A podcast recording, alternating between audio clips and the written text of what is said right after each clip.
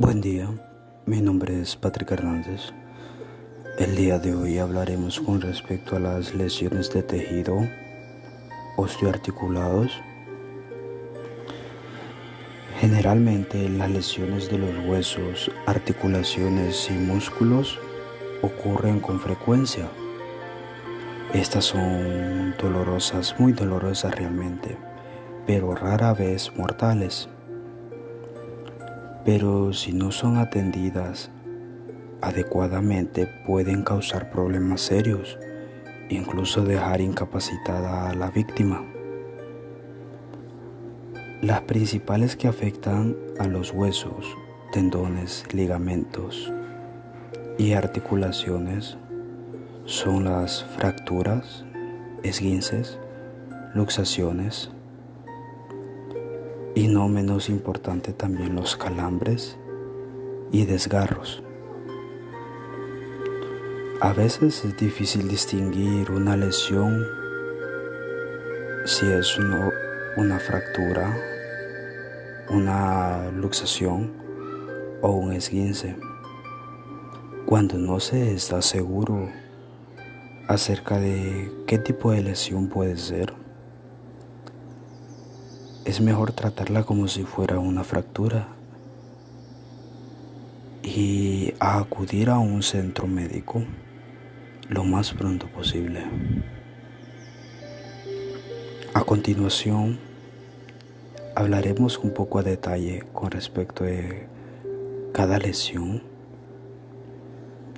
su tipo de lesión y también cómo puede llegar a ser su tratamiento. Como tema número uno hablaremos con respecto a las fracturas. Ocurren cuando un hueso se rompe totalmente o parcialmente.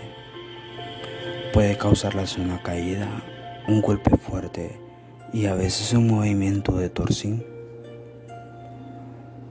que se refiere a la contracción violenta de un músculo la mayoría de las veces se requiere una fuerza considerable para que un hueso se rompa. Pero en niños pequeños y ancianos los huesos son más frágiles, razón por la cual son más frecuentes esas personas a ocasionarse una fractura.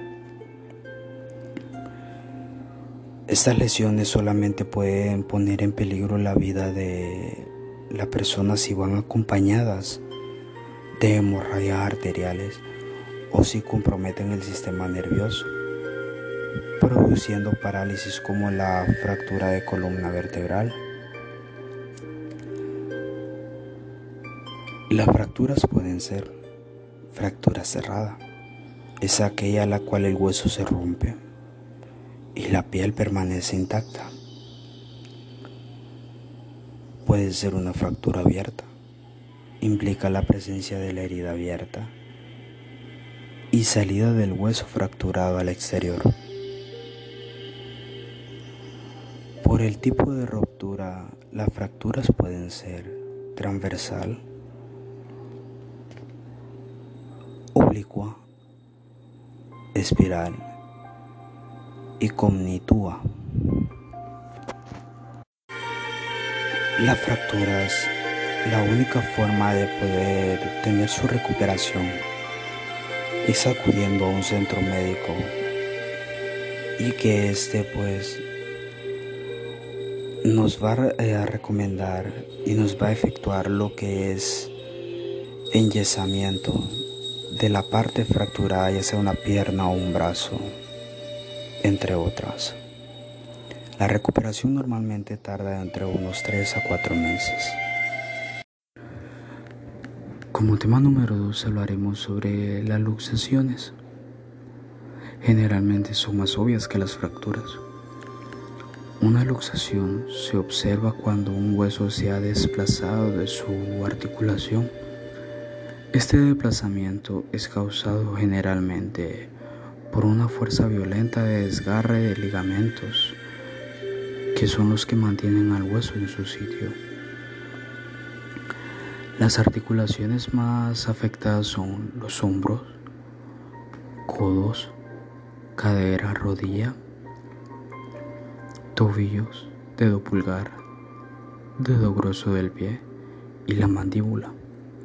Cuando un hueso se sale de su sitio, la articulación deja de funcionar. El hueso desplazado a menudo forma una hinchazón y una depresión que normalmente no está presente. La mejor forma para poder atender a una luxación es si alguien tiene los conocimientos requeridos en su momento poder acomodar el hueso que ha sido desplazado de su sitio y acudir lo más pronto posible a un centro médico y ser revisado por un doctor.